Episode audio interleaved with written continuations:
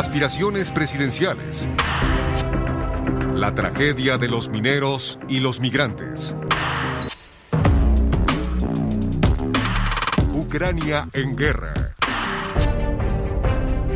El adiós a la reina. Acompañe a López Dóriga en esta serie documentada, Los sucesos que cambiaron el rumbo de la historia. Revisión 2022, solo en Grupo Fórmula. Buenas tardes, tenga usted, muy buenas tardes. Es la una y media en punto, pero en punto tiempo del centro de México. Yo soy Joaquín López Dóriga, transmitiendo para usted con mucho gusto, como todos los días desde la Ciudad de México, para toda la República Mexicana a través de 95, sí, a través de 95 estaciones de radio en todo el país y a través de otras 30 estaciones de radio más en Estados Unidos para todos nuestros paisanos. También estamos en este momento al aire en Telefórmula, estamos al aire en ICI en el canal 121, Sky canal 157, en Total Play canal 161, Megacable canal 153 en Dish. Estamos al aire en el canal 354 y también estamos al aire para nuestros paisanos en Telefórmula Estados Unidos a través de las cadenas Xfinity Latino y Latino View. Y por supuesto en internet y en redes a través de radioformula.mx y a través de lopezdorira.com. Y hoy, hoy es martes 20 de diciembre de este año de 2022 y vamos a recuperar en este resumen de fin de año, vamos a recuperar lo que ocurrió en el mes de febrero de este año, ¿sí? Un mes muy intenso en noticias que sacudieron, que simbraron al mundo, también al México real.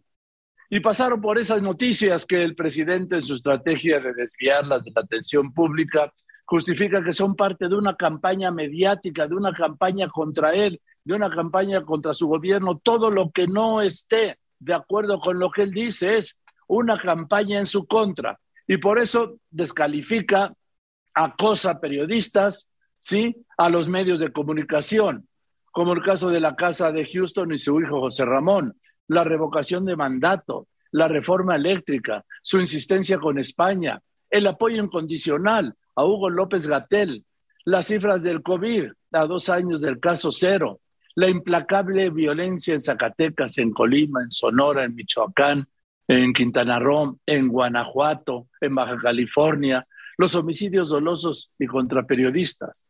Y en este escenario, la nueva guerra. La nueva guerra que nadie imaginaba.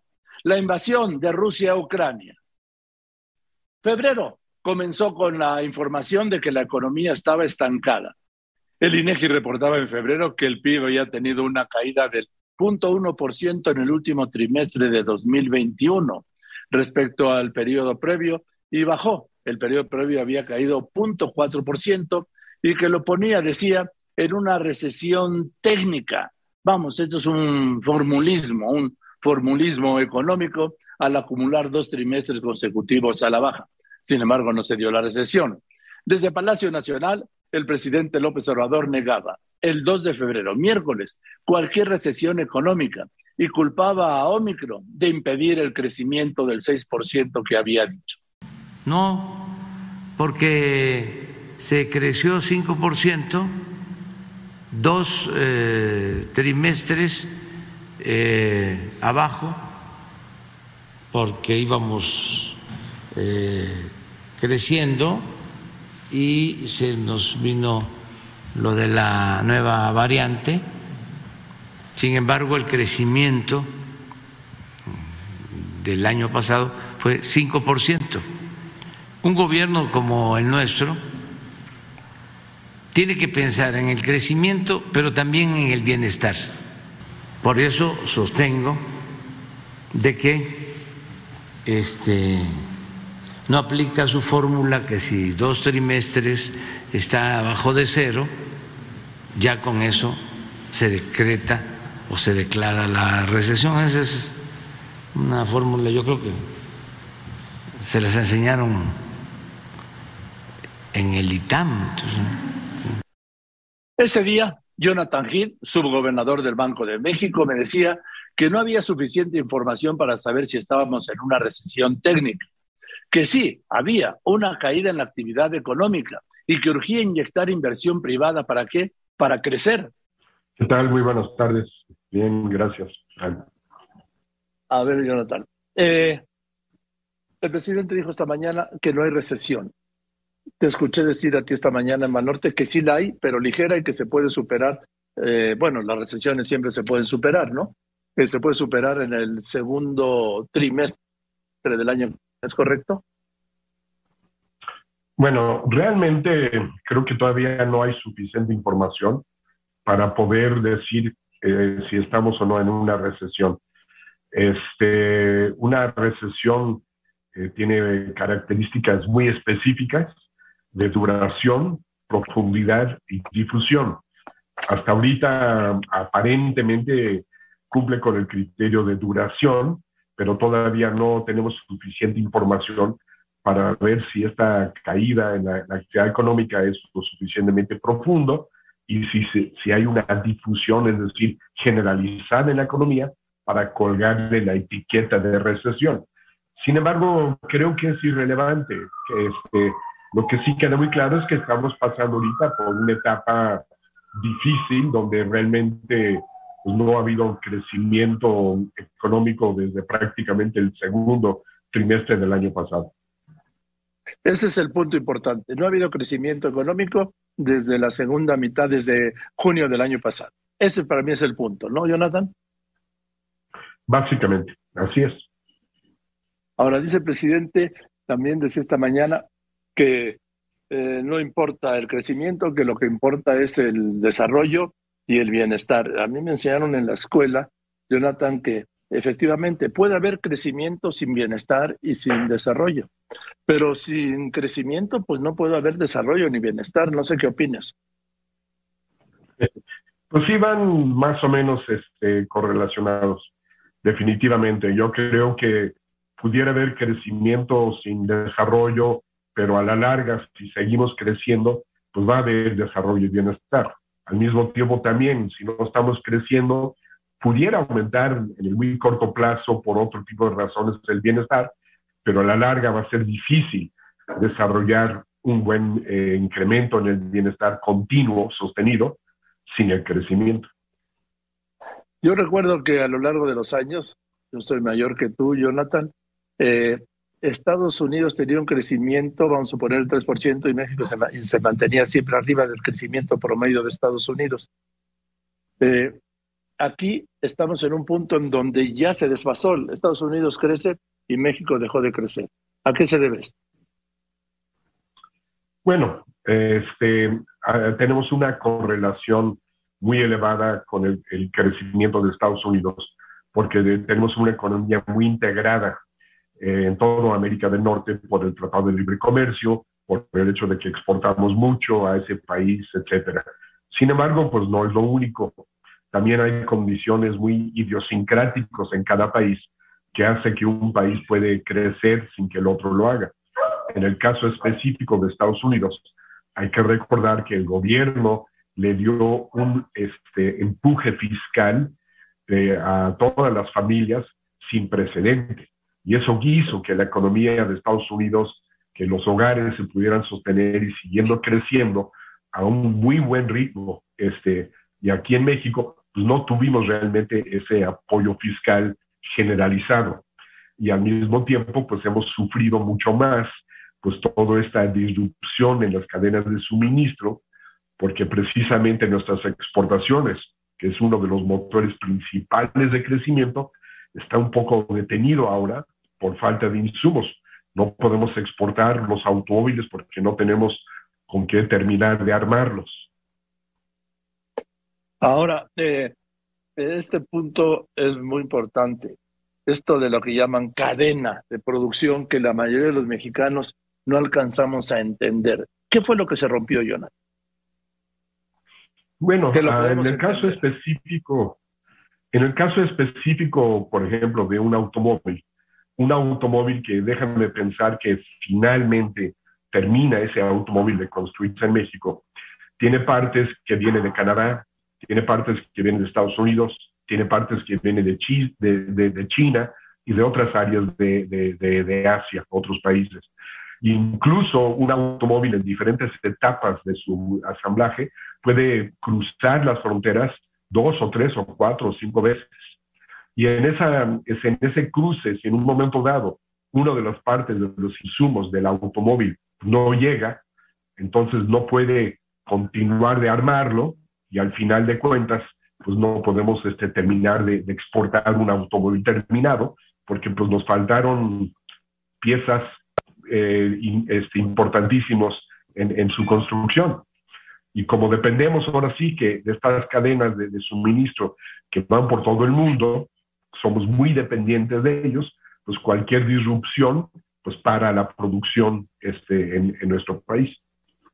Te mando un abrazo, Jonathan, y no solo gracias por el tiempo, gracias por toda la enseñanza que nos has dado ahora. Gracias. A, ti, muchísimas gracias. Buenas tardes. Bueno, pues voy a los anuncios. Es Jonathan Hitt, Qué claridad. ¿Qué es lo que necesita este país? Inversión privada. Más fácil, perdón, más claro, nada. Tras el corte, aquello del presidente de pausar las relaciones con España, órale.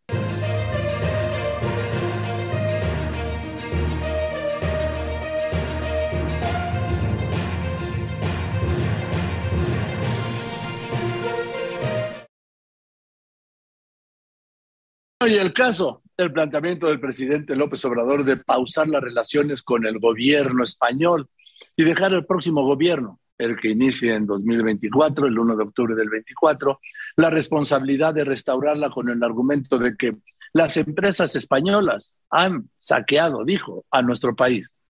Así se pronunciaba el presidente López Obrador aquel miércoles 9 de febrero en la mañana.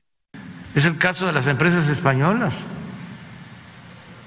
si ahora no es buena la relación y eh, a mí me gustaría que este hasta nos tardáramos en que se normalizara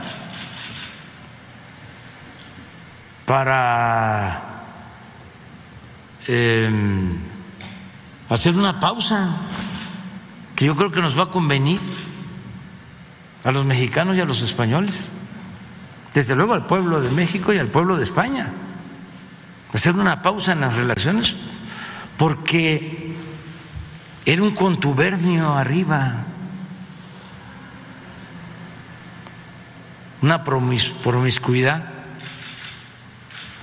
económica, política, en la cúpula de los gobiernos de México y de España pero como tres sexenios seguidos. Y México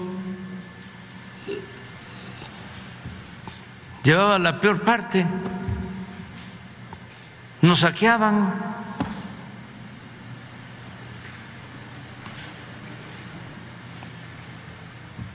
Entonces,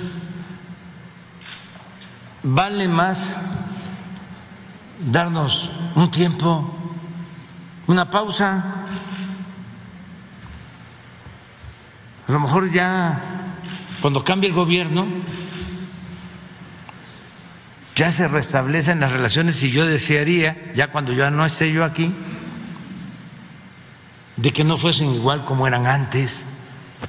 Y llegaba, claro, la primera respuesta del canciller español, la primera respuesta del gobierno de España a través de su ministro de Asuntos Exteriores, José Manuel Álvarez, quien priorizaba las relaciones con México y no lo que llamó las declaraciones súbitas del presidente de México.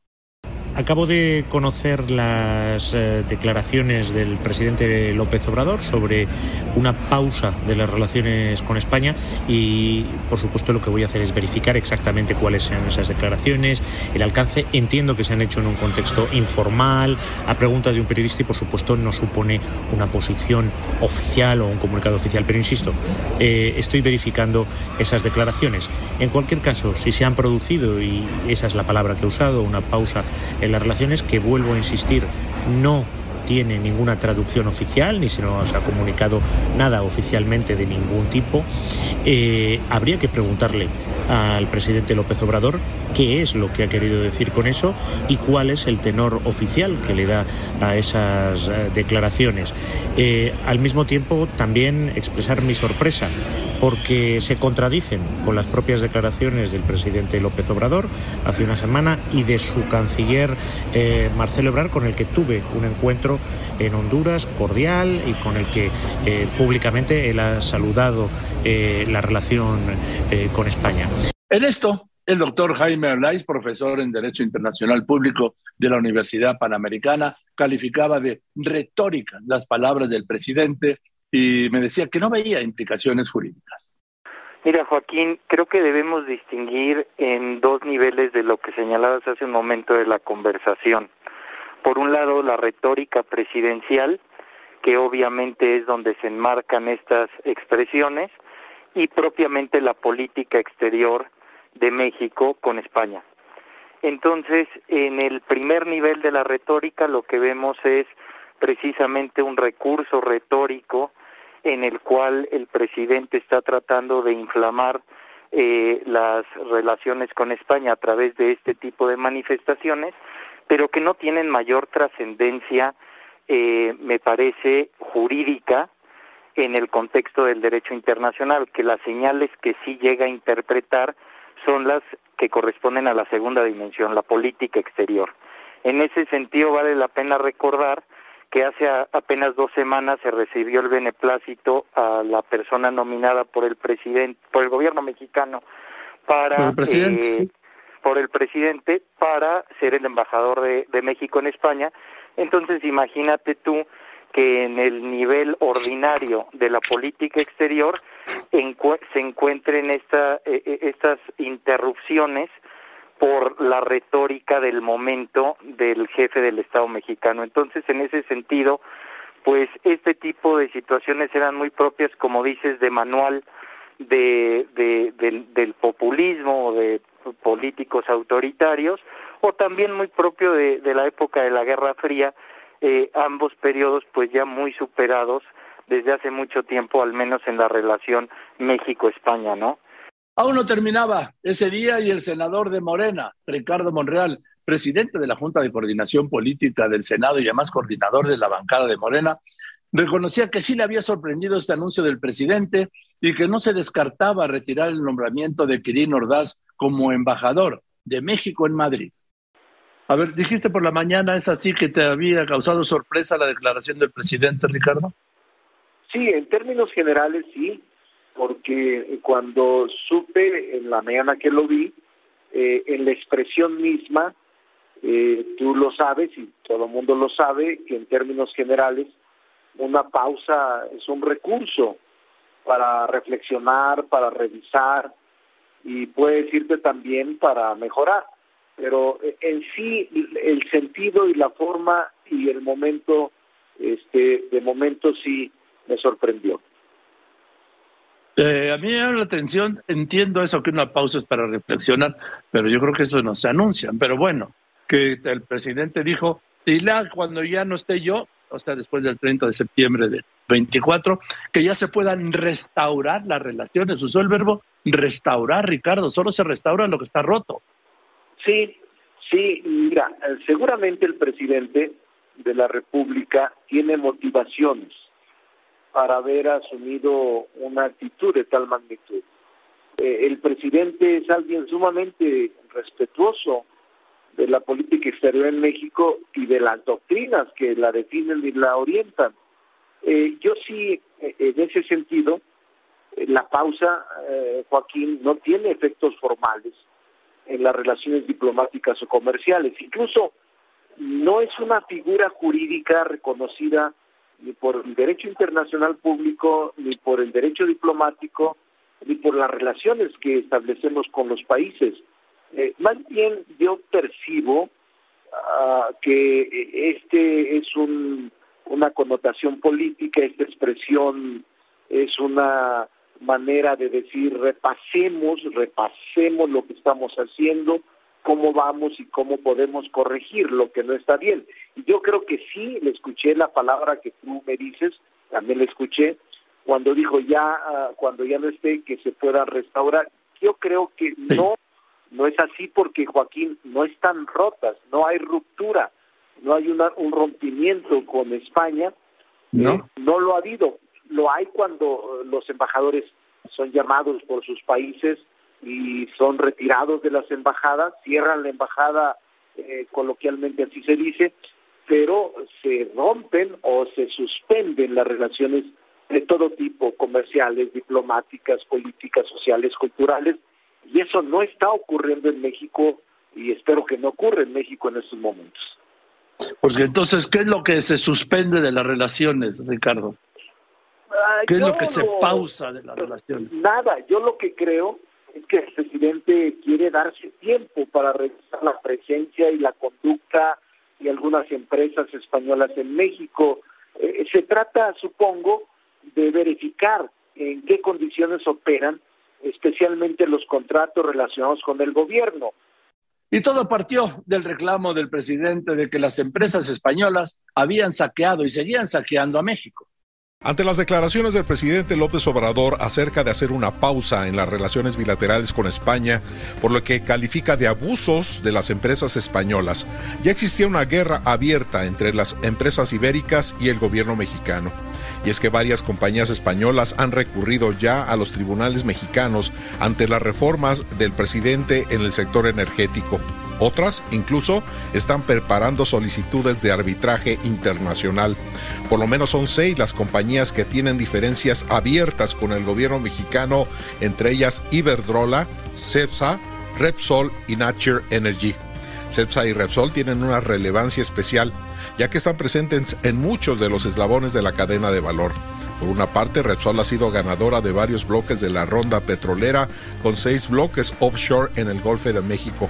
Además, esta empresa participa en tres proyectos de almacenamiento en asociación con otras empresas en Tuxpan, en el Estado de México y en Jalisco, y también ha abierto más de 200 gasolineras en México. CEPSA, por su parte, ha sido ganadora de varios contratos de la ronda petrolera 3.1 con un proyecto en aguas someras en la cuenca de Tampico, Misantla, y está presente con 150 gasolineras. Se encuentra también Iberdrola, que tiene proyectos de interconexión con la refinería Ingeniero Antonio Amor o CLH, que cuenta con proyectos de construcción de terminales de almacenamiento en el Valle de México. Artificial o Técnicas Reunidas participan con proyectos también en la refinería de Dos Bocas. A su vez, OHL participa en proyectos de la refinería Francisco Amadero y ACC está en proyectos relacionados con la refinería de Tula. En la industria del gas, AACC mantiene tres proyectos de gas natural y tiene un contrato de servicios de compresión de gas en la sonda de Campeche. Al mismo tiempo, en Agas ha participado en diferentes proyectos, en su mayoría en consorcio, como la construcción del gasoducto Morelos con Elecnor, la planta de regasificación de TLA Altamira o la estación de compresión en Soto La Marina. Asimismo, Técnicas Reunidas está ejecutando un proyecto de diésel de bajo azufre en la refinería Lázaro Cárdenas, en Minatitlán, y Naturgy está presente en la industria como distribuidor de gas. De ese tamaño es la participación de las empresas españolas en el sector energético. En Grupo Fórmula, Héctor Herrera Argüelles. Por la noche se informaba que habían hablado por teléfono los cancilleres José Manuel Álvarez de España y Marcelo Ebrard de México para aclarar esto de la pausada de la relación. Pero para el jueves 3, jueves 3 de febrero, les recuerdo estamos en febrero, la postura del gobierno español subía de tono y el canciller, su canciller Álvarez, calificaba como injustificadas las declaraciones del presidente de México y finalmente el gobierno español rechazaba tajantemente estas descalificaciones. En la mañanera del jueves 10, unas semanas después, 10 de febrero, el presidente López Obrador le bajaba un poco, insistía, insistía en pausar las relaciones bilaterales con España y aclaraba, no busco una ruptura, sino una disculpa por el saqueo cometido por sus empresas en México. Porque planteé lo de la pausa, dice eso no existe en el lenguaje de la política exterior. Pues sí, pero ¿cómo se entendió? re bien. ¿eh? Y si no, ya lo estoy explicando. No es ruptura de relaciones y no es contra el pueblo español. Es nada más una protesta respetuosa, fraterna, por los abusos y agravios cometidos en contra del pueblo de México y de nuestro país. Ya era viernes 11 de febrero y el presidente seguía con este tema, sí, la pausa en las relaciones con España. Al regresar, el golpe, el golpe que pues alteró al presidente. Continuamos. Y los migrantes. Esto y más. López Dóriga, revisión 2022. Estábamos a mediados de febrero y esos días no habían sido los mejores del presidente por temas centrales. La situación laboral, el manifiesto de gobernadores y senadores de Morena en apoyo de López Obrador, que lo pusieron como la encarnación de la patria, del Estado y del pueblo, y el revés del INEI para investigar lo que gana Carlos Loret y otros periodistas. Para el domingo 13 de febrero, José Ramón López Beltrán, hijo del presidente López Obrador, difundió un comunicado para aclarar su situación laboral tras varios días en que se cuestionaba un posible conflicto de intereses y en el que decía que era un ciudadano privado sin injerencia en el gobierno de su padre y que sus ingresos provenían de su trabajo. Así es, Joaquín, como bien mencionas, este comunicado que vino literalmente después del supertazón en domingo por la noche, quizás para que nadie tome mucha atención al respecto, qué sé yo, este, afirma que el señor este, José Ramón López Beltrán trabaja para la compañía Key Partners, una compañía localizada en, este, el oeste de la ciudad de Houston, Texas, muy cerca de la, del área de galerías, un área muy, este, digamos, este, de finanzas aquí en la ciudad de Houston. Y lo que llama la atención a los expertos que hablé, Joaquín, es dos, dos asuntos acerca de lo que indica en este comunicado. El señor este, José Ramón López Beltrán indica que tiene una visa tipo TN, que es una visa de, de sponsorship, o sea, básicamente la compañía que te está proporcionando este patrocinio para que tengas la, la visa. Este, no te, esta visa es muy limitada es muy específica, solamente te permite para trabajar solamente para esta compañía y no tener, no, no, no, no hacer ningún tipo de funciones en otro lado ni, ni en absoluto, simplemente para trabajar específicamente para esa compañía y para las funciones que la compañía te contrató y de ahí abre otra cuestión que a los expertos con los que este, eh, platiqué que les llama mucho la atención. En primer lugar, que el señor José Ramón López Beltrán es miembro de la barra este, de abogados de Texas, y por definición no puede ejercer ni dar consejos legales aquí en el estado de Texas, ya que eso es un delito grave, este, una felonía que pudiera no solamente perjudicar el estatus inmigratorio al señor José Ramón López Beltrán en el tema de su visa TN Joaquín, pero también además futuros trámites inmigratorios por los próximos 10 años al estar ejerciendo si es que en realidad está haciendo esto y no solamente es un tema de lo que puso en su comunicado, si realmente está dando consejos legales sin ser abogado de la barra de abogados eh, aquí en este estado de Texas, este, estaría rompiendo la ley. También cabe recalcar rápidamente, Joaquín, que no solamente el hecho de ser abogado en México te permite ser puedes ser abogado, tomar la barra, el examen de la barra de abogados en Texas, tienes que tener un título de Juris Doctor, que viene siendo la licenciatura en leyes aquí en Estados Unidos por una universidad acreditada por la barra de abogados norteamericana y también la barra de abogados en Texas, para que puedas tomar el examen de la barra este, de abogados en Texas, Joaquín.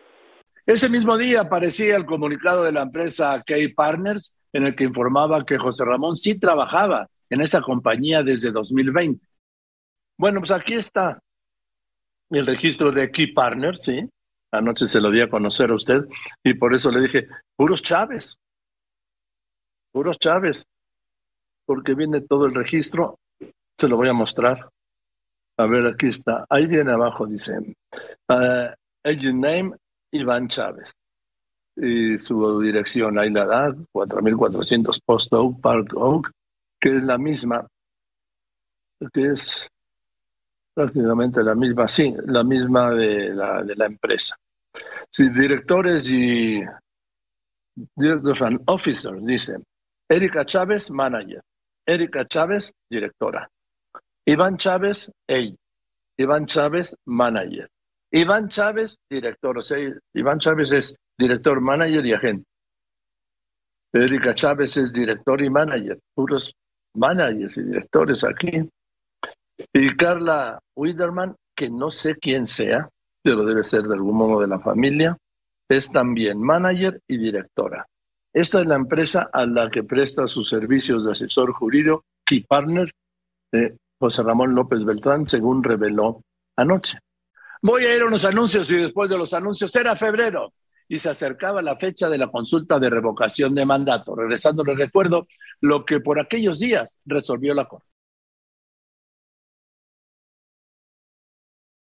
Bien, estábamos en la de la consulta, sí, de revocación de mandato que venía y el martes 1 de febrero el Pleno de la Corte resolvía no cambiar la pregunta de la consulta para revocación de mandato como pedía el presidente López Obrador. La consulta estaba programada para el 10 de abril y así lo explicaba el ministro ponente aquí, Jorge Mario Pardo Rebolle. Joaquín, buenas tardes. Un saludo a toda la audiencia. Gracias. ¿Qué pasó hoy en el Pleno? Bueno, lo que sucedió es que en nuestra Constitución establece que para poder invalidar una norma general se requiere de una votación calificada en el Pleno de la Suprema Corte de Justicia de la Nación de ocho votos. Y en el, en el caso de hoy, el tema que discutimos hoy relacionado con la pregunta de la revocación de mandato, solo hubo siete votos a favor y cuatro en contra. Entonces, no se alcanza la mayoría calificada y se desestima la acción de inconstitucionalidad en ese punto. Eh, o sea que votaron hasta donde sea el ministro presidente Saldívar, eh, la, eh, la nueva, la más reciente, la más reciente ministra, el, y dos ministros más, bueno, Yasmín y el otro ministro también propuesto por el presidente López Obrador. ¿Es correcto, Jorge Mario? Votaron eh, cuatro compañeros en contra de la propuesta y por la validez de la pregunta que está establecida en la ley. Bien, el, tu planteamiento era eliminar, eliminar la segunda parte que viene siendo una especie de ratificación de mandato cuando el espíritu de la ley o del legislador es revocación de mandato, que es lo que señala la Constitución. Sí, la propuesta era eh, establecer que la pregunta solo debía referirse a la naturaleza de la revocación de mandato y no introducir eh, aspectos relacionados con una posible ratificación del mismo. ¿Qué es lo que plantea la pregunta que aprobó el Congreso, no? Bueno, la, pregunta eh, señala ambas opciones, es decir, se pregunta si se opta por la revocación o por la continuación hasta el final del periodo. Eh, ¿Cómo te sientes, Jorge Mario, cuando una iniciativa como esta, pues no, no, no transita, como dice? Pues mira, Joaquín, estamos acostumbrados a tomar las decisiones en un órgano colegiado. Desde luego que, eh, pues, actuamos bajo las normas que establece la Constitución y pues desde luego con respeto absoluto a las posturas que no compartieron la propuesta del proyecto. El ministro presidente dijo que como habían firmado por la convocatoria mm, los dos más de dos ochocientos que señala eh, la Constitución para poder convocar a la, a la consulta, ellos habían votado por la opción de revocación o ratificación, ¿no? Bueno, sí, él señaló que estaba, eh, o sea, el ejercicio de la solicitud para la revocación de mandato se hizo con base en la pregunta que estaba establecida en la ley, que fue precisamente la que se impugnó en esta acción de inconstitucionalidad. Y entonces esto ya se queda así como está, ya no hay ningún recurso, ¿no? Sí, no, ya eh, la, la acción queda desestimada por lo que hace a este tema y bueno, todavía continuará la discusión en el Pleno porque esta acción trae varios temas más. Continuaremos el, el próximo jueves. ¿Qué otros temas trae, ministro Pardo Rebolledo? Pues eh, trae varios temas relacionados con la participación de los partidos políticos, que hoy también ya se tomó una votación al respecto y eh, trae aspectos relacionados con el tema de omisiones legislativas respecto de un sistema de recursos y respecto a las sanciones que pudieran derivar eh, de este procedimiento. Te puedo hacer una pregunta, no sé si es de tu resorte, pero si no me dices, Jorge Mario Pardo Rebolledo. Eh, la Suprema Corte ya respondió que no puede ampliar el presupuesto, perdón, la Secretaría de Hacienda ya respondió que no puede ampliar el presupuesto para llevar a cabo la consulta de revocación de mandato. ¿Esto también es definitivo? Bueno, eh, no, no, te lo podría contestar porque entiendo que hay diversas eh, acciones o controversias eh, donde se impugna precisamente el aspecto de la suficiencia presupuestal para el ejercicio. No es el caso de esta que estamos analizando, pero entiendo que hay otras que sí tienen esa temática. Bien, ministro, pues te aprecio mucho que me hayas contestado esta tarde. te mando un pues, saludo. Igualmente, Joaquín, muchas gracias y, agradezco mucho el tiempo y saludos a la audiencia. Gracias, gracias. Es el ministro de la Suprema Corte de Justicia de la Nación, Jorge Mario Pardo Reboyer. Al regresar, el terror de la violencia y los asesinatos en México.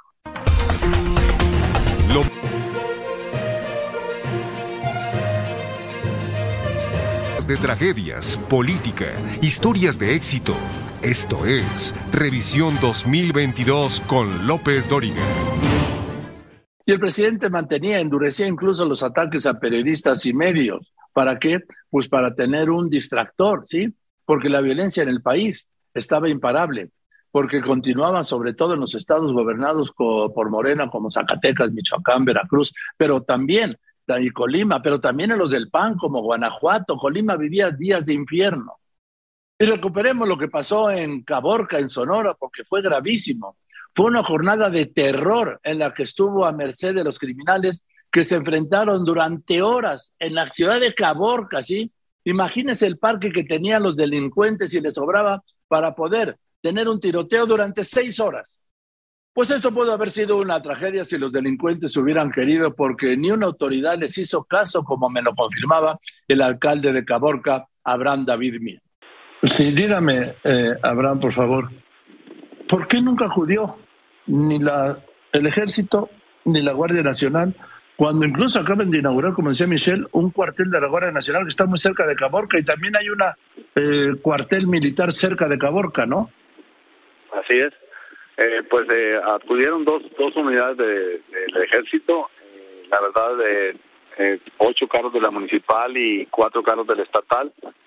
Al lugar, eso lo tiene que contestar ellos, las, las fuerzas estatales y federales, por qué no acudieron al tiempo o qué pasó, ¿no? Pero eh, la verdad, como dices tú, pues eh, son, son casos que no deben de estar pasando y menos en ciudades como aquí que somos tan prósperas, ¿no? Que hay tanto trabajo, tanto que hacer, que hacer. Somos el PIB número uno ahorita en el, estado y pues no se vale estos estos estos eh, estos casos violentos y estos grupos que no sabemos qué es lo que quieren, ¿no? Ahora, lo que quieren es apoderarse de la plaza, el presidente municipal, seis horas seguidas de tiroteo decía, estas escenas que vimos ayer a través de los videos en Caborca no se registraron ayer ni en Siria ni en Irak, ni en ningún lugar de conflicto en el mundo. Se registraron en Caborca. ¿Qué está pasando en Caborca, señor presidente municipal, que se registran estos yo, Yo, yo le contesto que los últimos seis meses, eh, de comparación al 2020, había pasado 68 homicidios, contra seis en el tiempo que yo llevo, no había pasado, aquí estaba bien tranquilo, eh, pero pues ahora no sé, será que somos aquí, cuéntate que está la mina más grande de oro, somos el primer del mundo de espárrago en producción ahorita, eh, somos eh, en paz el primer lugar en el país, en uva en el segundo lugar, melón, papa, entonces no sé, eh, como dices tú, pues aquí las, los gobiernos, los gobiernos estatales y federales tienen que entrarle de frente a eso, ¿no? Porque a mí la verdad nos, nos rebasa como municipio, no podemos enfrentar sí, claro. cosas. Así lo entiendo. ¿Cuántos policías municipales tiene usted ahí en Caborca, el presidente solo municipal? solo 104. ¿Cuánto? 104 nomás. 104 para 104. mil gentes. Pues, y además, y luego con esta violencia, ¿qué va a hacer la policía municipal? Está en desventaja hasta de armamento, digo. No, no, no, no, no podemos, la verdad que la desventaja es muy grande y pues eh, eh, por eso, pero sí te voy a decir una cosa, cuento con el apoyo personal del, del gobernador, ha estado llamándome, llamándome y me mandó inmediatamente 200 soldados, me mandó más Guardia Nacional y Manuel del Río me mandó más más más policías eh, judiciales del Estado, ¿no? Oiga, ¿y a qué hora se lo mandaron? Abraham, ¿y a qué hora le mandaron ese refuerzo? ¿Después de cuántas horas de tiroteos? No, pues sí, sí tarda unas dos, tres horas, ¿no? La verdad. Pero pues ahorita estamos aquí ya con este gobierno, ojalá no se repita esto. No pues no es que no se puede, ahora, mire, es que si se sigue haciendo lo mismo, no se puede pretender que las cosas sean diferentes. ¿Me explico? Hay que ir al, hay que ir al tumor. Ahí. ¿Se todo esto? Hay que ir al tumor, hay que erradicar esto, hay que erradicar esto. Yo estoy de acuerdo, hay que erradicar esto. No, Imagínate, yo conozco ha ido muchas veces a lo largo de los años y la gente además está todo a dar. Imagínese ah, el terror de ayer. Buena, oye, muy buena carne asada, todo lo que te digo, estamos ahorita en la temporada, va a empezar la de Urano, todo el año hay mucho trabajo, en la, somos número uno en, la genética de los animales, en la cacería, en ganado, tenemos muchas cosas pues muy buenas y vienen estos grupos a echar a perder estas cosas, pues no sé si Michoacán, por supuesto, no era la excepción. Michoacán es el estado número uno en cuanto a homicidios dolosos. El domingo 27 de febrero se reportaba una masacre, otra.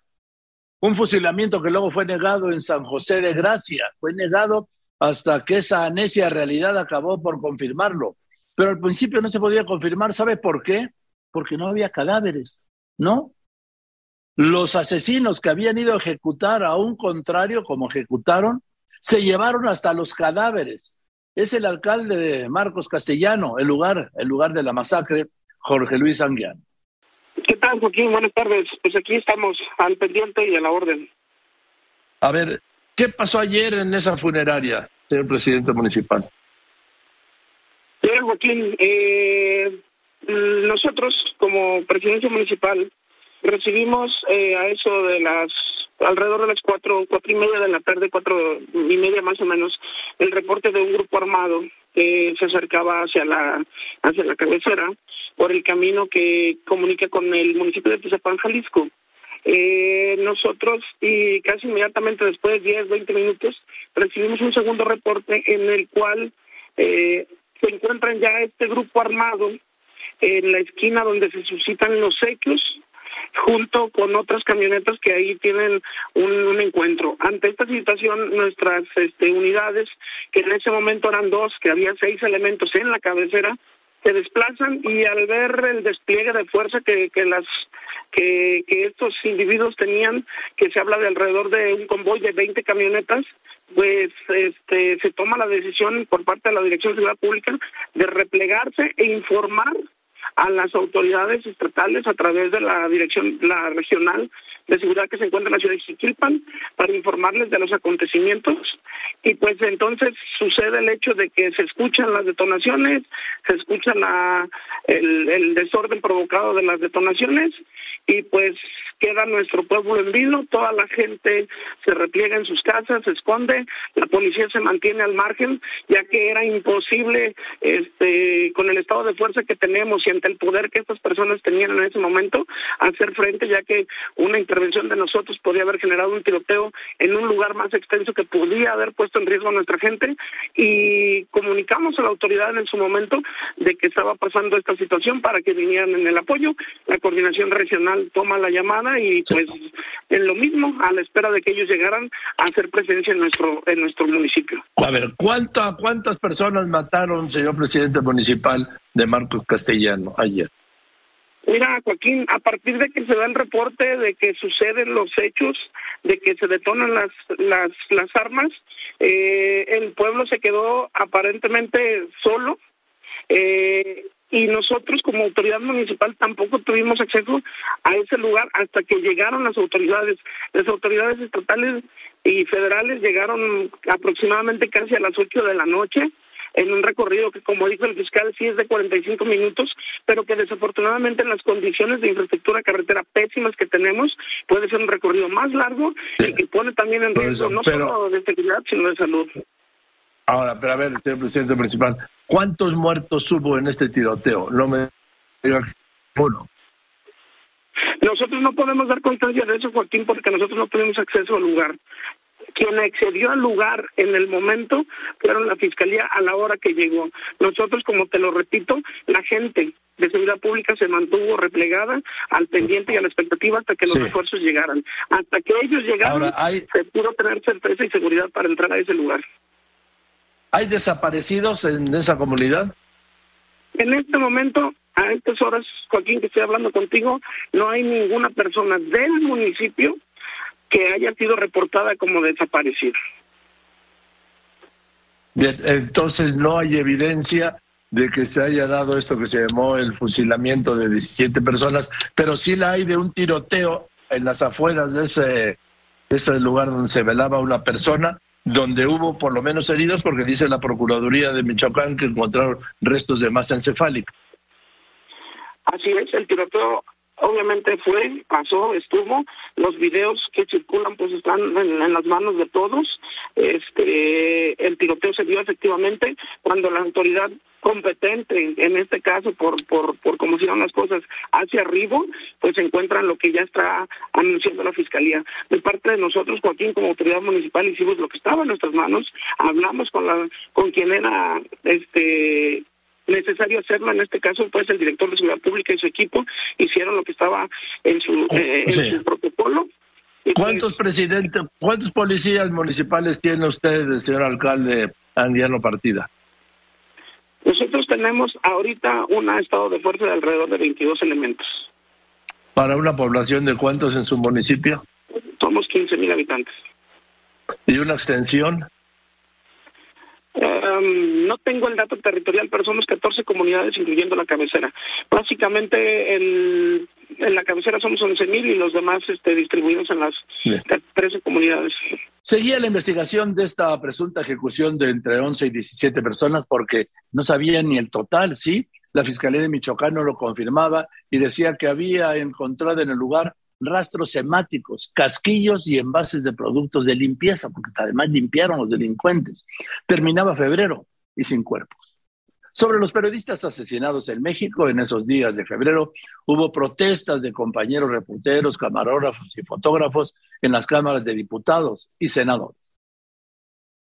La tarde del martes 15 de febrero, los periodistas de La Fuente interrumpieron la sesión ordinaria en la Cámara de Diputados para exigir libertad de prensa y protestar por el clima de violencia y el asesinato de compañeros en este principio de año, seis entre enero y febrero. También expresaron así su rechazo a lo que llamaron la estigmatización que se ha hecho de la labor informativa. ¡Libertad! ¡Libertad! ¡Libertad! ¡Libertad! Un minuto de silencio por nuestros compañeros que han sido asesinados. Y en ese clima llegamos al jueves 17 de febrero a la conferencia mañanera del presidente en Tijuana, donde habían asesinado a dos de los cinco periodistas que habían matado a principio de este año, Lourdes Maldonado y Margarito Martínez Esquivel. Y de pronto, una periodista, Sonia de Anda, del medio digital, esquina 32, pidió el micrófono y ante el presidente López Obrador hizo un pase de lista a manera de homenaje y para exigir justicia por los colegas asesinados en México los periodistas de Baja California, queremos informarle que nuestro gremio está muy lastimado. Como en todo México, trabajamos bajo la sombra de ser atacados y asesinados por nuestro trabajo y los crímenes que se cometen en nuestra contra no se aclaren. Aquí desde Tijuana, donde enterramos a dos de nuestros colegas, Margarito Martínez y Lourdes Maldonado, en menos de una semana no dejaremos de exigir justicia porque no se mata la verdad matando periodistas. Expreso los nombres de los cinco periodistas asesinados en este año en voz alta para que no sean olvidados. A los compañeros presentes, a manera de homenaje, les pedimos unirse con un solo presente. José Luis Gamboa, presente. Margarito Martínez Esquivel, presente. Lourdes Maldonado, presente. Roberto Toledo, presente. Ever López, presente. A esto el presidente respondía que no estaban solos y aseguraba que no habría impunidad. La noche del jueves 24 de febrero fue asesinado otro periodista en México. Ahora fue en Empalme, Sonora. Jorge Camero Zazueta, director del portal de noticias El Informativo. Tenía 28 años con él sumaban ya seis comunicadores asesinados en México en los dos primeros meses de este año. Apenas el martes, dos días antes, el secretario de Estado norteamericano, Anthony Blinken, manifestaba la preocupación del gobierno del presidente Biden por el asesinato de periodistas en México y la creciente violencia que enfrentábamos. Y para el miércoles 23, el presidente López Obrador le respondía y criticaba al secretario Blinken y afirmaba que sus declaraciones eran una injerencia, que estaba mal informado y que actuaba de mala fe. Pues yo creo que está mal informado, porque de lo contrario estaría actuando de mala fe. Lo que él está sosteniendo no es cierto. Los gobiernos tienen esa este, mala costumbre de que son eh, candil de la calle, de oscuridad de la casa. Horas después, ese mismo día, la vocera de la Casa Blanca, Jan Psaki, señalaba que las declaraciones del secretario de Estado Blinken se basaban en los hechos que habían visto sobre el terreno y además que eran una opinión del gobierno de Estados Unidos. Al mismo tiempo, el gobierno de México, a través de Marcelo Ebrard, respondía a las declaraciones de Blinken y acusaba que las armas usadas en el asesinato de periodistas en México venían de Estados Unidos y señalaba que México condenaba y perseguía los asesinatos contra periodistas. Pero esas eran las declaraciones, la respuesta a Blinken. La realidad era diferente. Otro periodista asesinado en México, Michelle Rivera, Sonora. Joaquín, muy buenas tardes. Justo como lo menciona la Fiscalía hace unos minutos, eh, adelantó la fiscal Claudendira Contreras que el, el, asesinato de José Luis Camero en Empalmes va a ser investigado como un delito relacionado a, a narcomenudeo y grupos delictivos. Él eh, fungía como secretario del ayuntamiento de Empalme hasta el 9 de febrero, que solicitó licencia para separarse luego de que Joaquín se le vio involucrado en un video de un diputado de Daniel Palafox que fue asesinado luego de haber sido grabado por un grupo eh, delincuencial del sur de Sonora y posteriormente asesinado luego de ese interrogatorio donde aparece el nombre de, de este joven que fue asesinado ayer por la noche ahí en Empalme se ha cuestionado mucho sobre su labor como periodista. Él estuvo al frente de algunos eh, espacios informativos hace algunos años en radio en el municipio de Empalme y en Guaymas. Y, sí montó un portal a través de, más bien una página a través de Facebook, que es la que se ha estado mencionando, que dejó de operar hace algunos años ya. Entonces la confusión se ha generado pues luego de que se manejara al inicio como que había sido el asesinato de un periodista y hace minutos pues ya sale la fiscal del estado junto con la secretaria de Seguridad Pública a informar cómo se va a investigar este caso y la carpeta pues de investigación que ya está abierta a partir del asesinato de este joven. Los hechos ocurrieron ayer mientras él se ejercitaba en un gimnasio justo cerca del Palacio Municipal de Empalme. Fue eh, una persona a la que testigos, eh, según testigos, eh, mencionaron autoridades que se acercó al lugar, le dio un balazo en corto y sale huyendo en una motocicleta. Y bueno, lamentablemente las corporaciones llegaron pues ya no a tiempo para poder atender, ya no contaba con signos de vida este joven.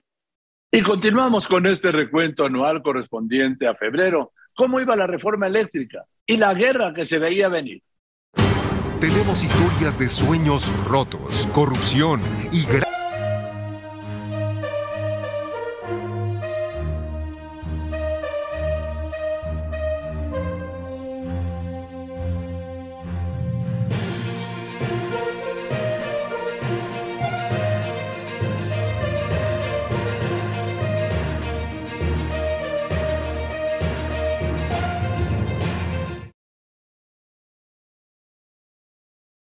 López Dóriga en Grupo Fórmula. El 22 de febrero, la Suprema Corte de Justicia de la Nación frenaba los juicios de amparo pendientes en juzgados y tribunales contra la ley de la industria eléctrica que habían promovido empresas privadas, extranjeras y mexicanas de generación de energía. En ese escenario llegaba a México el enviado especial del presidente Joe Biden para el medio ambiente, John Kerry, con la consigna de trabajar a favor de una energía limpia, pero preocupado por la reforma energética del presidente López Obrador. Y la noticia bomba llegó. La noticia bomba llegó, ¿por qué? Porque Rusia finalmente invadía a Ucrania. Así es, la guerra, la nueva guerra. Esto fue el 24 de febrero, cuando las tropas rusas invadían Ucrania y comenzaba la guerra. Esa que le comentaba era inminente en la que atacaron con misiles desde mar, tierra y aire para tomar el control de los puntos estratégicos de Ucrania. La justificación de Putin, desarmar a Ucrania para blindar la seguridad de Rusia. La seguridad rusa que decía Putin era amenazada. Ya todo planeado. ¿Por quién? Por él mismo, por Vladimir Putin, quien declaraba que había sido una decisión desesperada y que asumiría todas las responsabilidades. Y vino la respuesta del presidente Joe Biden de aplicar sanciones económicas a Rusia para pegarle al bolsillo, que según Moscú ya se había blindado. El saldo de la primera jornada de ataques en Ucrania fue 57 muertos, 169 heridos, el primer saldo que ha seguido creciendo y contando. Así fue el comienzo de una guerra que, como todas, solo deja dolor, sufrimiento y muerte. 24 de febrero será una fecha que marcará un gran cambio en la historia mundial, cuando poco antes de las 6 de la mañana, tiempo de Rusia, Vladimir Putin en un mensaje a la nación dio la señal bélica junto a la amenaza. He decidido llevar a cabo una intervención militar especial. Lucharemos por la desmilitarización y desnazificación de Ucrania. Nuestros planes no incluyen la ocupación de Ucrania. Y siguió la amenaza. Quiero avisar a las fuerzas externas, no importa quién intente crear las amenazas para Rusia, la respuesta será inmediata. Nadie debería tener ninguna duda de que un ataque directo a Rusia conducirá a la derrota y tendrá consecuencias nefastas para un agresor potencial. Sí, porque Putin es un hombre de estrategias y no de coincidencias, ya que del otro lado del Atlántico, en Nueva York, el secretario general de la ONU, Antonio Guterres, presidía una segunda reunión de emergencia en menos de 48 horas, donde hizo la siguiente petición. Solamente tengo algo que decir desde lo más profundo de mi corazón. Presidente Putin, no permita que sus tropas ataquen Ucrania. Denle una oportunidad a la paz. Demasiada gente ha muerto ya. Tras 10 esfuerzos por poner la paz como prioridad, Vladimir Putin les dio espacio y jugó a la diplomacia al recibir en Moscú al presidente de Francia, Emmanuel Macron, y al canciller alemán Olaf Scholz. Habló también con el presidente de Estados Unidos, pero Putin tenía planeada la excusa de una invasión. Reconocer la independencia de las repúblicas separatistas de Donetsk y Lugansk fue el inicio ante la amenaza a Ucrania de no ser parte de la OTAN. Poco antes del anuncio del inicio de lo que el mandatario ruso llamó la operación especial militar, fue cerrado el espacio aéreo en Ucrania. En Kiev se escucharon explosiones y a eso de las 7 de la mañana, tiempo de Ucrania, se comenzó a escuchar el sonido de las sirenas, las que llamaban a una situación extrema. Estremecieron la capital y que no sonaban desde la Segunda Guerra Mundial.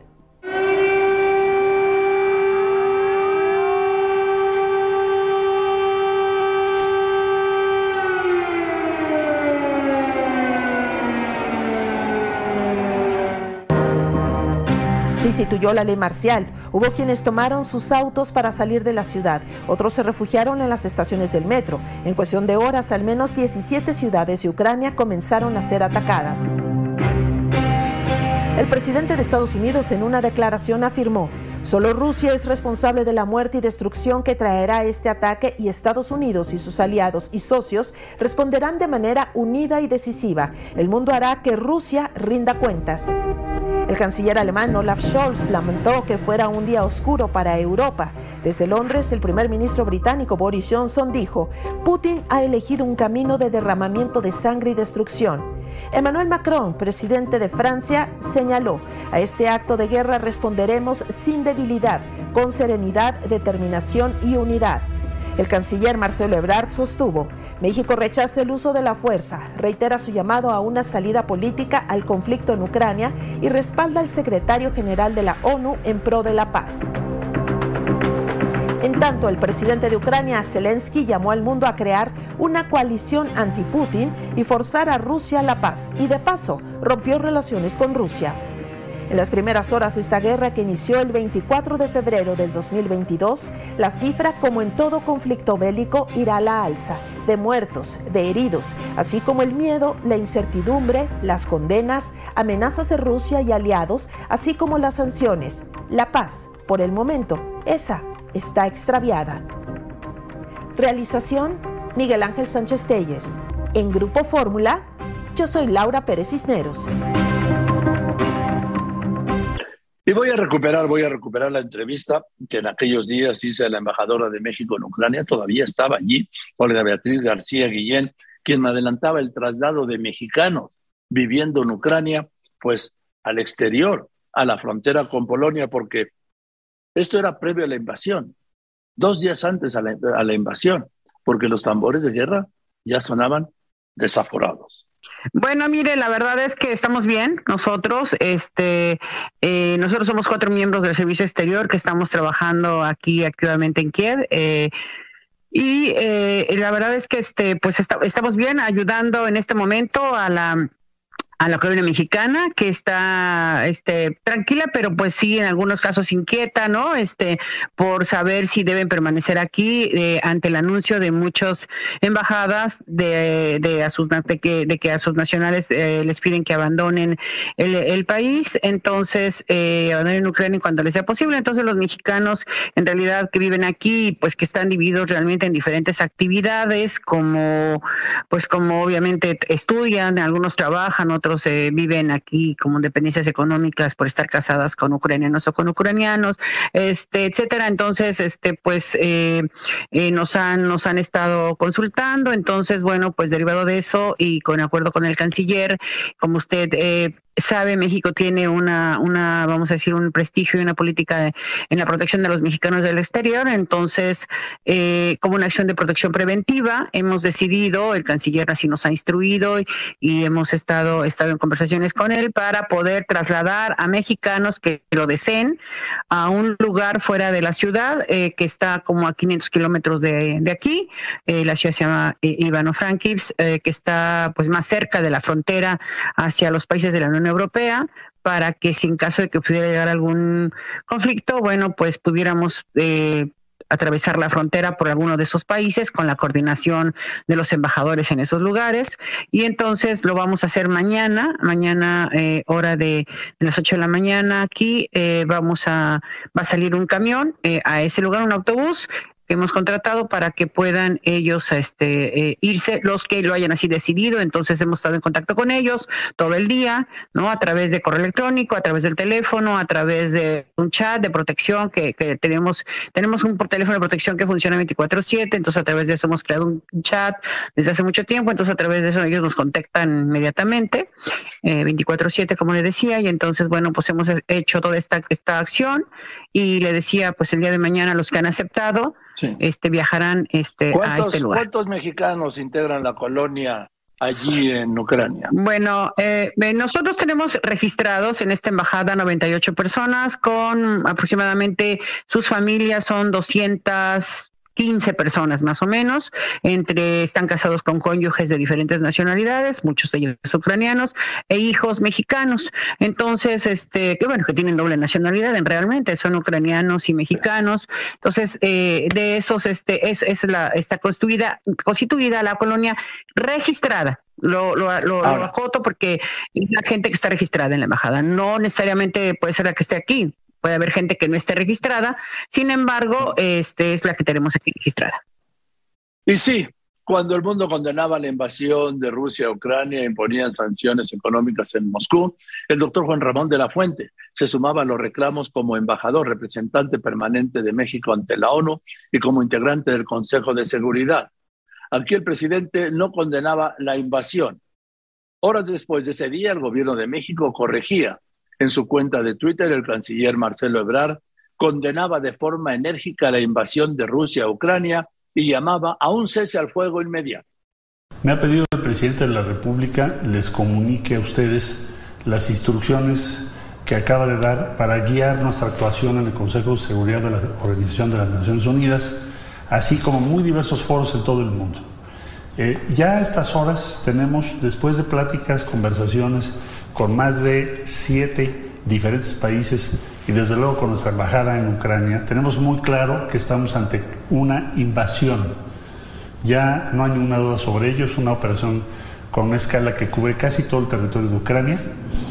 Y quisiera yo decirles que nuestra orientación principal es rechazar el uso de la fuerza y condenar enérgicamente la presencia de fuerzas de la Federación Rusa en territorio de Ucrania. También fue un día negro en los mercados bursátiles de todo el mundo, por supuesto, y el precio del barril del petróleo se disparó, superaba los 100 dólares, el nivel más alto desde 2014, y ahí ha seguido. Y sí, claro, el aumento en los precios del petróleo beneficiaban a Pemex, pero raspaba las finanzas públicas. ¿Por qué? Por el subsidio que se destina a las gasolinas y diésel, que la guerra disparó los precios. Y entonces hubo que aumentar el subsidio para que no subieran los precios de gasolinas y diésel en México. Y hablaba con los mexicanos que se mantenían en Ucrania, cómo veían la guerra dentro de la guerra, ¿sí? Rosalía Tobar, mexicana y quien era profesora de español en un colegio de Ucrania, me detallaba el desgaste, el miedo, la incredulidad con lo que había vivido esa invasión. Rosalía, buenas tardes, casi noches para usted. ¿Cómo está? Buenas noches. Hola, buenas noches, señor Joaquín. Pues ahora ya más tranquila. Eh, en este momento no me encuentro en Kiev, me encuentro evacuada en la ciudad de Ivana-Frankivsk, a 600 kilómetros de la capital, pero en general yo soy residente de la capital ucraniana por casi ya 10 años. Eh, ¿Qué es lo que hace ahí, Rosalía? ¿Perdone? ¿Qué hace en Kiev? En Kiev soy profesora de español en un colegio internacional. Ah, muy bien, muy bien. Así es. Y dígame. tengo, tengo toda una vida hecha ahí. Así es, por lo que oigo. Usted es muy jovencita, Rosalía. Muchas gracias, no, no tanto. Sí. Eh, Ahora, dígame, ¿cómo han sido las últimas horas antes de que saliera de Kiev? Así es. Bueno, en realidad yo salí de Kiev hace ya casi una semana. Yo salí eh, en Kiev junto con eh, la embajada, bueno, parte del personal de la embajada mexicana cuando se nos invitó a hacer esta evacuación voluntaria hace una semana por los temores que había eh, aquella semana del 15 al 16. Y bueno, yo no descarté la oportunidad de poner, poder venir junto con la embajada, ya que yo vivo sola en Kiev y tenía mucho miedo de quedarme sola eh, en aquel momento. Entonces decidí venir para acá, nos evacuaron aquí a Ivano-Frankivsk. Le repito, estamos a 600 kilómetros de la capital. Eh, y nosotros, bueno, estuvimos aquí todos estos días pero teníamos ya el plan de regresar a nuestra casa a Kiev este sábado. Entonces, evidentemente ya no va a haber una vuelta. Al contrario, estamos esperando para mañana poder salir eh, de Ucrania. Vamos a, salir a salir vía terrestre. Eh, ¿Por qué estamos en Ivana Frankis? Porque es un punto eh, estratégico para podernos mover vía terrestre, previniendo precisamente que hubiera un ataque a la capital y que después nos quedaríamos ahí varados. Entonces, nosotros estamos aquí al sureste del, del país y estamos... Saldría por, saldría por Polonia. Podríamos salir por Polonia, podríamos salir, estamos aún más cerca, Rumania y Hungría, y nuestro, nuestra intención mañana, si podemos eh, llevarla a cabo, es salir vía terrestre por Hungría. Ahí nuestras, eh, nuestra embajada ya ha hablado con la embajada mexicana de Rumania y em, estarían dispuestos ellos a recogernos en la eh, frontera para llevarnos hacia territorio rumano. Voy a los anuncios y regreso. La invasión seguía, la guerra crecía. Ucrania serie de programas especiales con López Dóriga. En esa crisis, el papel crucial, aunque no tenga las herramientas, la historia de siempre, lo tenía la ONU, más específicamente el Consejo de Seguridad, ya con una condena clara por parte de México en la invasión rusa y el 25 de febrero, el representante permanente de México ante las Naciones Unidas, el doctor Juan Ramón de la Fuente, aquí me decía esto. ¿México está condenando enérgicamente la invasión o se va a quedar en lo de ayer por la mañana de que reprochamos y reprobamos la violencia como algo etéreo, inexistente? A ver, Joaquín, eh, en la posición de México, las instrucciones del presidente han sido clarísimas y contundentes se condena enérgicamente esta invasión por varias razones y se esgrimen eh, unas que son de carácter propio de nuestra historia, como lo señaló eh, muy bien el presidente y el secretario Ebrard. Nosotros hemos sufrido por lo menos cuatro invasiones desde que somos un país independiente, sabemos de qué se trata y una de ellas eh, tuvo un costo mucho, muy alto con, con una buena parte de nuestro territorio. Pero además hay una violación flagrante a la Carta de las Naciones Unidas y hay también una violación flagrante a nuestros principios constitucionales. Es decir, lo que ha ocurrido es que en, en, en unas cuantas horas se pasó de la amenaza del uso de la fuerza, porque así estábamos hasta el miércoles en la noche. Era la amenaza del uso de la fuerza, en donde México sostuvo, como tiene que ser, en mi opinión, pues que había que buscar el desescalamiento, la distensión, el diálogo, etcétera. Cuando la amenaza se convirtió en hecho y durante las primeras horas de la madrugada no quedaba claro si iba a ser un desplazamiento de fuerzas solamente en una región específica, la región del este de Ucrania, porque se había reconocido la independencia de esas dos provincias y una posibilidad era que la, la, invasión se eh, acotara a esa parte y después quedó claro que era un movimiento armado generalizado. A partir de ese momento, cuando se tuvo la evidencia, por supuesto que surge la condena y no hay la menor duda al respecto. Por aquellos días el presidente López Obrador tomó una buena decisión, enviar, enviar un avión de la Fuerza Aérea Mexicana para rescatar a mexicanos y también a extranjeros que huían de la invasión rusa. Así fue esta misión que arribó a Rumania. Andrea Meraz viajó en ese vuelo, enviada especial de Grupo Fórmula.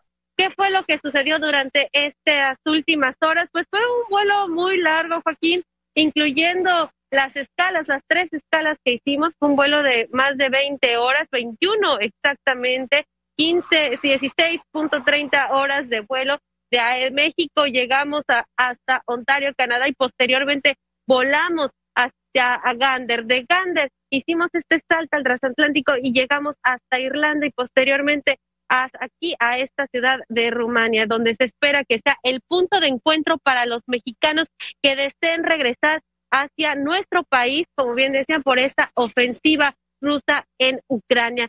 En este momento, pues de acuerdo con la Secretaría de Relaciones Exteriores, todavía 90 mexicanos se encuentran en el punto más álgido de esta, de esta ofensiva rusa, Joaquín, en la ciudad de Kiev, Ucrania. Estos mexicanos no pueden salir, pero sí se les está dando el apoyo diplomático y de acuerdo con la Cancillería, cuando existan las condiciones pertinentes, podrán abandonar la ciudad si ellos así lo desean y la Secretaría de Relaciones Exteriores estaría eh, dando el apoyo para poder eh, cruzar la frontera, ya sea hacia Rumania o bien hasta hacia Polonia. Te decía que aquí en Bucarest será el punto de encuentro. ¿Y por qué, Joaquín?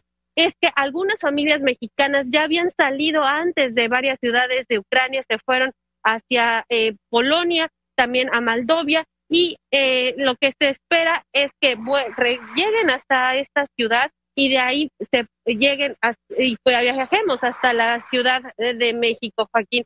No tenemos todavía ciencia cierta cuál va a ser el número de mexicanos que estarían regresando a nuestro país. Eso es decisión de cada familia y por lo que todavía no se plantea un número de connacionales que puedan eh, regresar. Al regresar, el pronóstico de que el pico de la cuarta ola de COVID en México era febrero estaba cerca, justo al cumplirse dos años del primer caso en nuestro país. López Dóriga.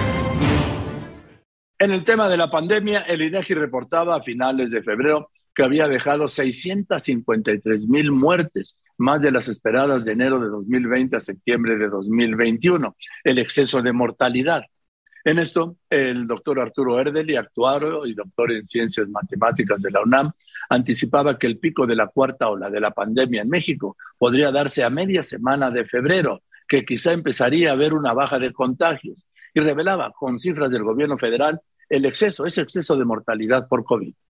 Estamos, eh, yo oigo reiteradamente cada martes al doctor, a un muy optimista doctor Hugo López Gatel, diciendo esto ya, esto ya bajó, esto ya pues está controlado prácticamente, no he dicho la palabra ahora controlado, como dijo en la primera etapa, que nunca ha estado controlado, pero como ya muy optimista, como si esto ya hubiera pasado. Bueno, es innegable que ha descendido los, contagios. Digo, si uno analiza la curva epidémica, tanto de nuevos casos positivos como de infecciones activas, pues sí, es, evidente que hay un descenso. Así ha sido durante toda la epidemia. Cada ola, pues, es eso. De repente se incrementan los casos y disminuyen. Justamente estamos en una etapa de descenso, sin duda alguna. Ahora, doctor Erdeli,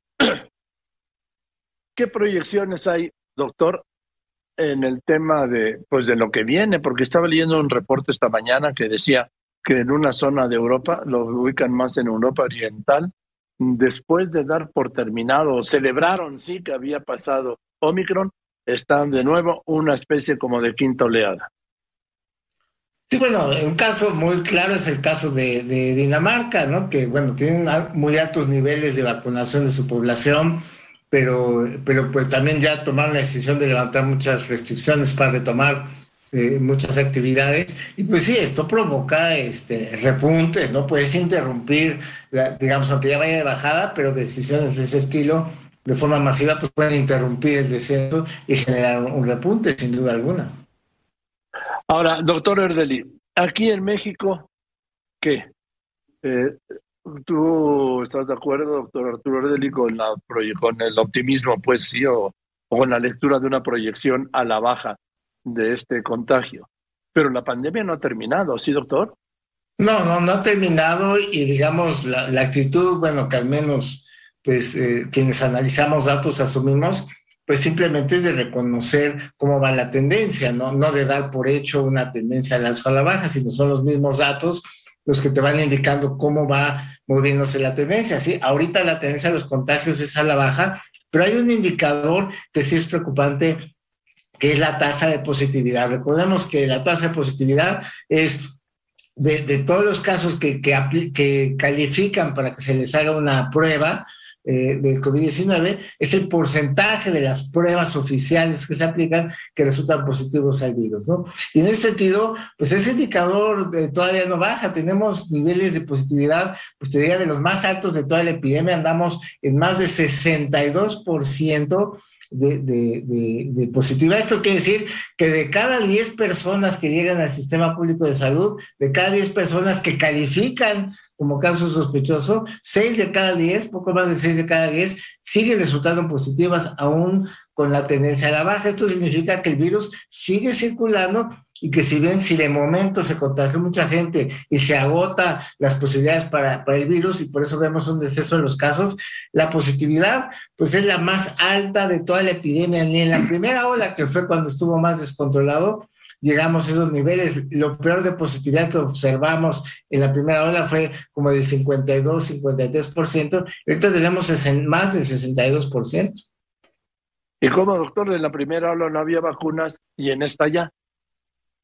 Así es, bueno, o sea, digamos, las vacunas no son para evitar los contagios. Las vacunas, su principal función es evitar la muerte o, o la forma grave de COVID. Mientras tanto, seguía todo lo demás. Sí, el Pleno de la Corte estaba a días de analizar una acción de inconstitucionalidad presentada contra la Ley Federal de Telecomunicaciones que abordaría el fallo de la primera sala que había ordenado que la radio y la televisión debían diferenciar los contenidos informativos de los de opinión. O sea que yo y todos, ¿no? Tenemos que decir, esto es información, esta es opinión, esto es información, esta es mi opinión. Sobre eso hablé con el presidente de la Cámara Nacional de la Industria de Radio y Televisión, José Antonio García Herrera. ¿Cuál fue la conclusión de la reunión de ayer?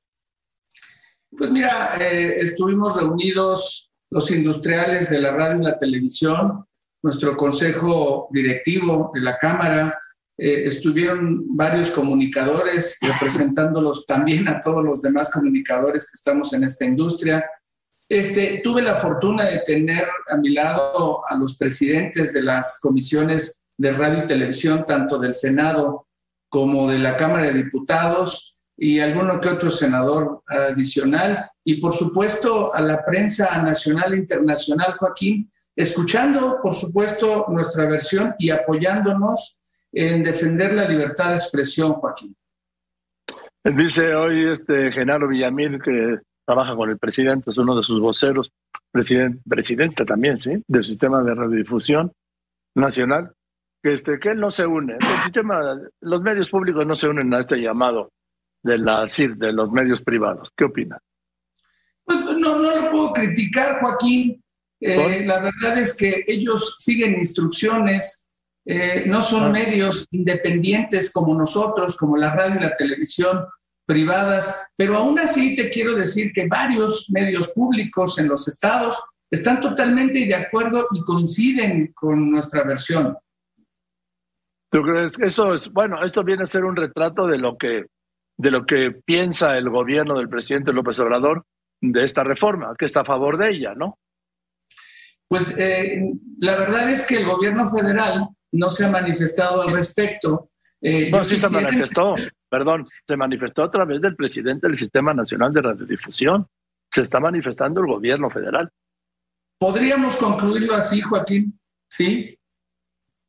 Ahora, eh, dice esta mañana, fíjate que fue este profundo conocedor del tema energético, el mismo Genaro Villamil, a uno de los foros abiertos sobre la reforma eléctrica, y dijo, ayer la CIR trata de denigrar a la Suprema Corte de Justicia de la Nación. En realidad, no les duelen que les obliguen a respetar a las audiencias, sino que el Instituto Federal de Telecomunicaciones les obligue a ya no cobrar los comentarios en contra del Estado con pago efectivo a comunicadores y a los medios. ¿Qué opinión te merece esta afirmación del mismo Villamil? Pues eh, yo creo que es una afirmación sin sentido, Joaquín. Eh, la verdad no la escuché hasta ahorita que me la estás diciendo. Eh, yo lo que sí puedo entender, por supuesto, como te lo dije, pues es subordinado del Estado, no sé, su opinión para nosotros no es válida.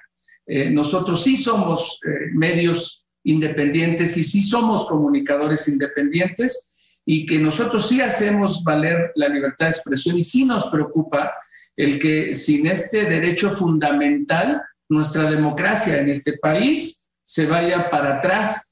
Como lo dijimos, estamos en el lugar 86 de los países democráticos del país, o sea, somos un país híbrido, como, como lo dice la revista El Economist, y, y la verdad nosotros sí estamos muy preocupados. Claro, este, todo dependiendo quién lo diga, si es un subordinado del Estado, pues para nosotros no es válida esa versión. ¿Cómo no? Tiene que ser, pues es el vocero del presidente. Pues eh, tendría que hablar en representación del presidente y la verdad es que no, no tengo idea a dónde quieran llegar, pero sí te garantizo que hay medios públicos este, en los estados de la República que, que están totalmente de acuerdo con, eh, eh, con nuestra eh, defensa por la libertad de expresión. Bien, es que aquí hay un tema que es muy claro. Estoy hablando con José Antonio García Herrera, presidente de la Cámara de la Industria de Radio y Televisión. Este gobierno no está por la libertad de expresión, está por el control de la libertad de expresión y lo vemos todas las mañanas. Así lo percibimos. Ahí están los mensajes cotidianos del presidente contra periodistas y medios. Pues sí, sí, los, los he visto. Eh, yo quisiera también eh, poder conciliar esa parte porque eh, sí lamentamos mucho lo que está sucediendo en este tema de este conflicto con el presidente y con algunos comunicadores. nosotros como industria estamos por defender la libertad de expresión contra quien sea, Joaquín. Entonces, este, claro, trataremos de hacerlo eh, inicialmente de una manera conciliada para hacer comprender a las autoridades tanto eh, federales del gobierno federal como de, la Corte, como del Poder Legislativo y Judicial, de que no vamos a tener una democracia plena si, permitimos que eh, nos censuren a los medios de comunicación. Y nada más, fíjate, a los medios de comunicación, nada más a la radio y televisión mexicana porque todos los demás medios no tienen ninguna regulación ni censura. Bien, eso es todo. Muchas gracias, buenas tardes. Este es el recuento anual correspondiente a febrero. Mañana, mañana miércoles, recuperaremos el de marzo. Yo soy Joaquín López Doria y como siempre le agradezco a usted que me escriba, que me llame, pero sobre todo y en especial le agradezco, usted lo sabe, y además lo sabe muy bien, que me escuche y ahora que me vea y que me siga en las redes. Gracias pues por eso, buenas tardes y nos vemos mañana aquí como todos los días a la una y media de la tarde. Que la pasen muy bien.